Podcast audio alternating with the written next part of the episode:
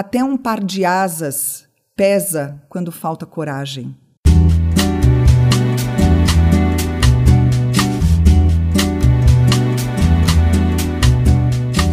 Esse é o projeto Conexão e Transformação, uma série de podcast do Instituto Flamboyant. Sejam muito bem-vindos na nossa segunda temporada. Eu sou a Maísa Balduino e junto com a também psicanalista Tatiana Rocha Lima e alguns convidados, vamos refletir nos próximos episódios sobre tudo que começa em casa, buscando compreender a origem e o desenvolvimento da nossa vida emocional.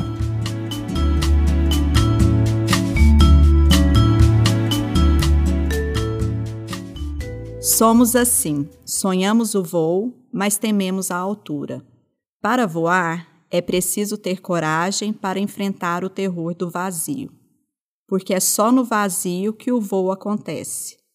O vazio é o espaço da liberdade, a ausência de certezas.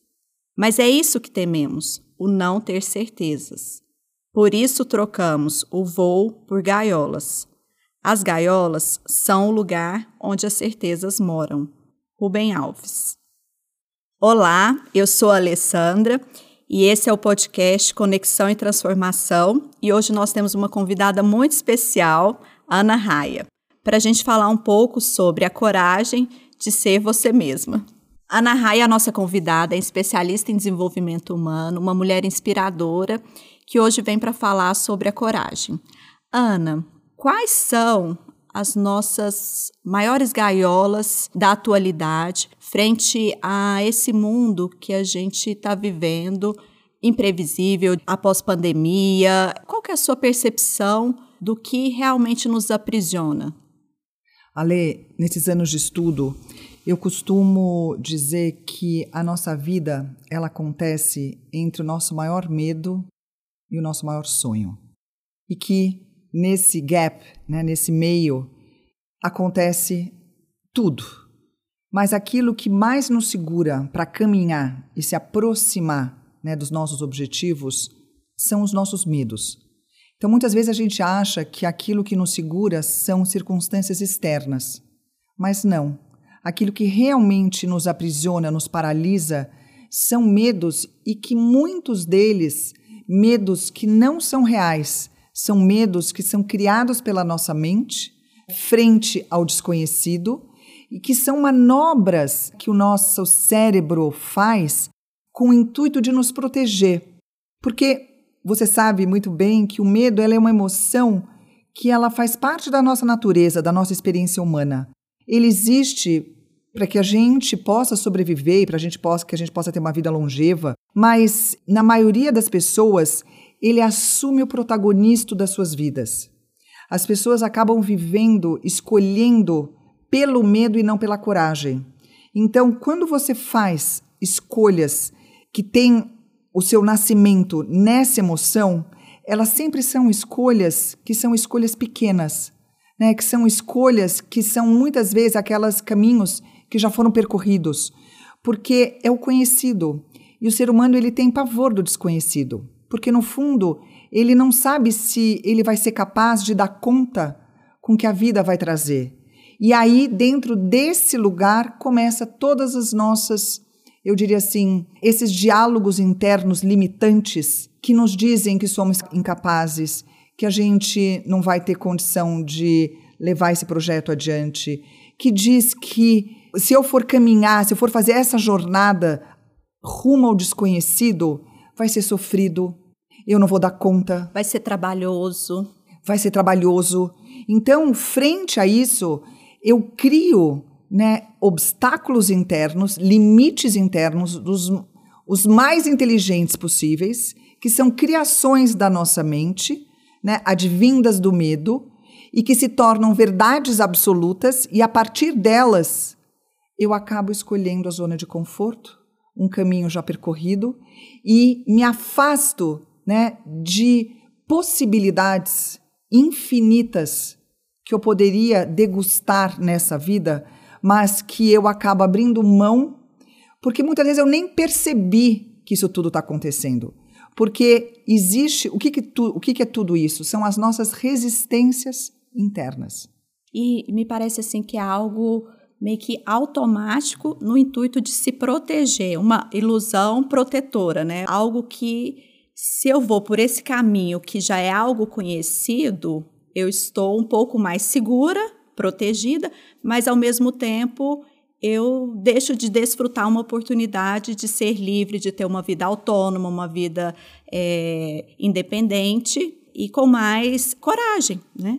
Então, assim, qual que seria esse pulo do gato, né? Quando a gente, para a gente realmente sair dessa zona do medo, que você fala muito bem, dessa, dessa zona conhecida e que ali o Rubem Alves fala muito bem, né? Da, dessa gaiola que ao mesmo tempo às vezes a gente tem a impressão que pode ser o outro, o trabalho, as relações. O que, que seria realmente, Ana, essa gaiola, né? Que às vezes a gente não, não tem muita compreensão, né? E sempre coloca que é no externo, né? Eu queria que você falasse um pouco mais sobre isso, porque às vezes acha que na gaiola você está protegido do mundo, né? Você está ali num lugar na, na casa.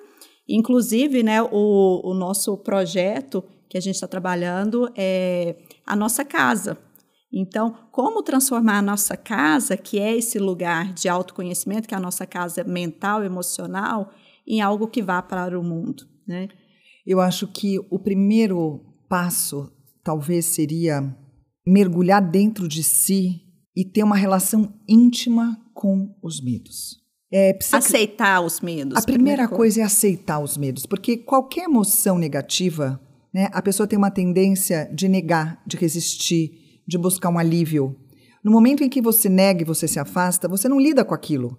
Você não entende o que, que essa emoção quer te dizer. É medo de entrar em contato com a própria emoção, né?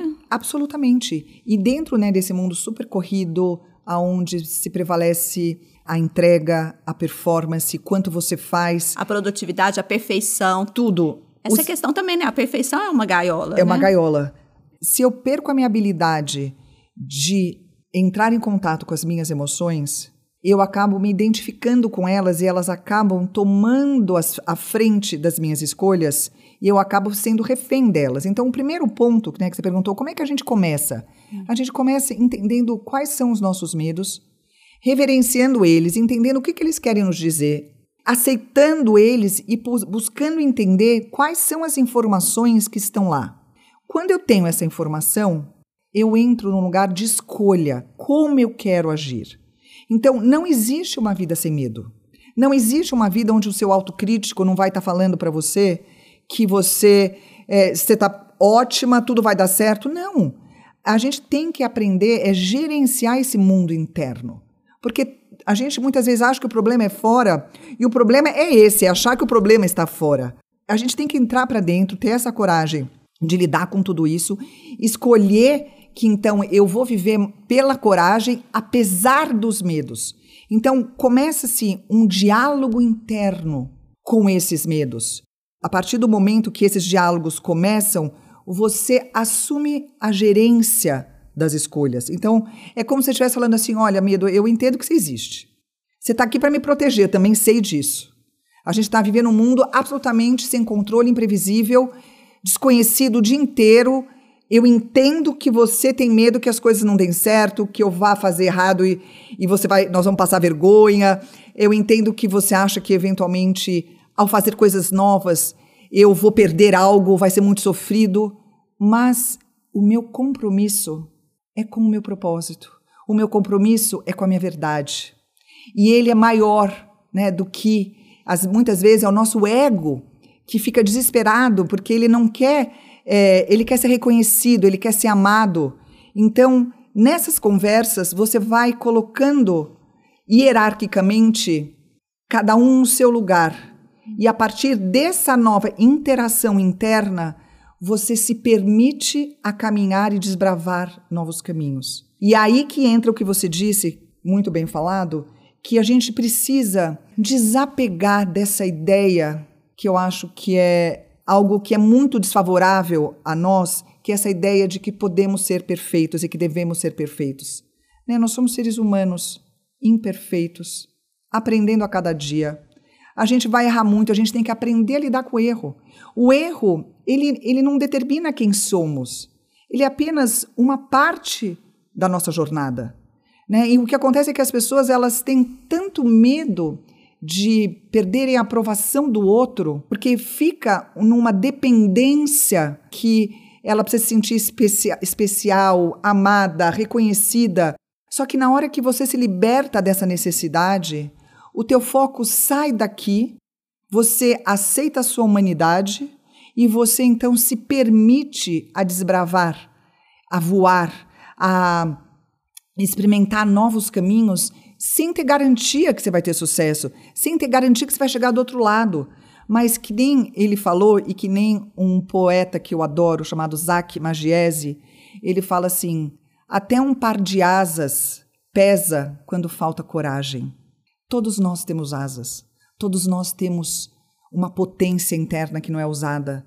E se a gente não usa essas asas, se a gente não usa e não ousa experimentar tudo isso, tudo isso pesa. Pesa porque a nossa alma, ela cutuca e fala, não fica na zona de conforto. Ela anseia, né, por vir a ser a si mesma, né? E Ana, e o que é essa coragem, né? Quando você fala coragem, o que é coragem para Ana Raia? Olha, coragem para mim é eu poder, quando eu escuto no meu silêncio o que o meu coração diz para onde eu tenho que ir, coragem é quando as minhas ações são servas do meu coração. E, e eu acho que não é fácil, porque a nossa mente, principalmente frente ao desconhecido, ela resiste. É fisiológico, né? Ela dá trabalho, dá medo. Você tem que pensar, você tem que refletir, você tem que se colocar vulnerável. Então, é, é um trabalho que você tem que transcender a mente analítica, você tem que confiar na fé e você tem que é, se colocar num lugar de humildade, e aonde a tua base é a esperança, é de acreditar que pode ser melhor. A gente não tem a certeza. Então a coragem é, apesar do medo, você seguir por caminhos desconhecidos, né, com base na fé, na esperança, de você acertar. Mas isso pressupõe que você entenda muito a sua humanidade e que você aceite que vai ter erro, que vai ter fracasso, mas que está tudo bem, porque isso não determina a sua identidade. E a, essa questão, quando você fala sobre a coragem, me fez pensar dessa conexão com a intuição. Quando você traz essa questão de estar alinhada com seu coração, com as suas atitudes conectadas, e como que essa intuição ela está direcionada para esse caminho também da fé e da esperança. Porque não tendo garantia de nada, mas você alinhada com a sua intuição, você segue. E aí você está frente ao desconhecido e aceita aquilo que vem, mesmo que seja imprevisível, mesmo que venha sofrimento, mas é, é algo que já tem uma aceitação de uma forma diferenciada, né, Ana? Totalmente. Agora, é, falando sobre a inteligência do coração, né, e da gente estar tá vivendo, acessando mais a nossa intuição, eu posso dizer que é uma habilidade que todos nós temos. Só que o cenário né, atual, contemporâneo, que nos coloca correndo, ansiosas, a gente vive sob estresse contínuo, né, tendo que matar às vezes um leão por dia. Nesse estado de estresse, você não tem como acessar o teu coração. Você não, na verdade, não é que você não tem como acessar, você não tem como escutar o seu coração, porque você está num barulho, né? Uhum. Você está muitas vezes nesse estado de sobrevivência, nesse estado de alerta, aonde o teu sistema nervoso simpático está muito mais ativo do que o parasimpático. Então você está voltado para fora, com medo. É algo reativo. Absolutamente. Uhum. E a intuição não. A intuição é o oposto disso. A intuição vem desse lugar de espaço, de espaço, né? de, de, relaxamento, pausa, né? aonde você não faz nada, você apenas recebe informações. Né? A intuição é quando o coração capta informações né, eletromagnéticas é, atemporais e, de, e traz para o nosso cérebro e ele decodifica e aí ele entende isso como uma informação antes mesmo do cérebro estar tá vivenciando aquilo. E na verdade a gente tem essa capacidade, isso poderia estar tá acontecendo a todo momento, mas nós nos desconectamos disso. E como a gente estava falando ontem, no mundo imprevisível, frente a novas adversidades, a novos problemas, a gente vai precisar cada vez mais acessar essa inteligência para encontrar soluções que ainda nem foram experimentadas.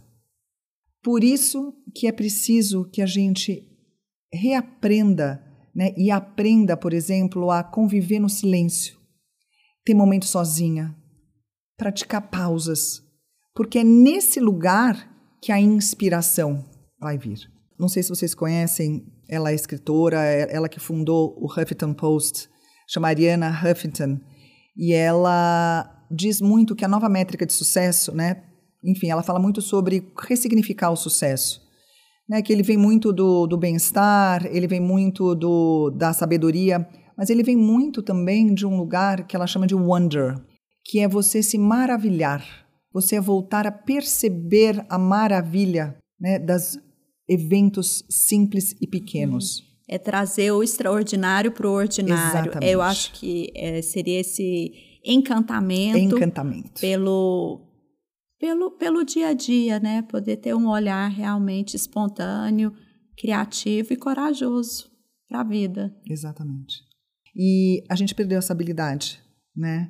Ah, até pelo fato da gente estar tá sempre correndo e estar tá vivendo muito afastado do nosso sentir, Uhum. A gente cada vez mais precisa de eventos fortes, grandiosos, para que dê um chacoalhão e fala, vem aqui. Volta para o seu ser, é isso. porque você está fazendo demais, né? É isso. Sair dessa energia mais uh, que a gente fala do masculino, do fazer, do resolver, do produzir e voltar para essa questão do ser e integrar, né? Não é ser uma coisa ou outra, Não. porque a gente precisa é. das duas.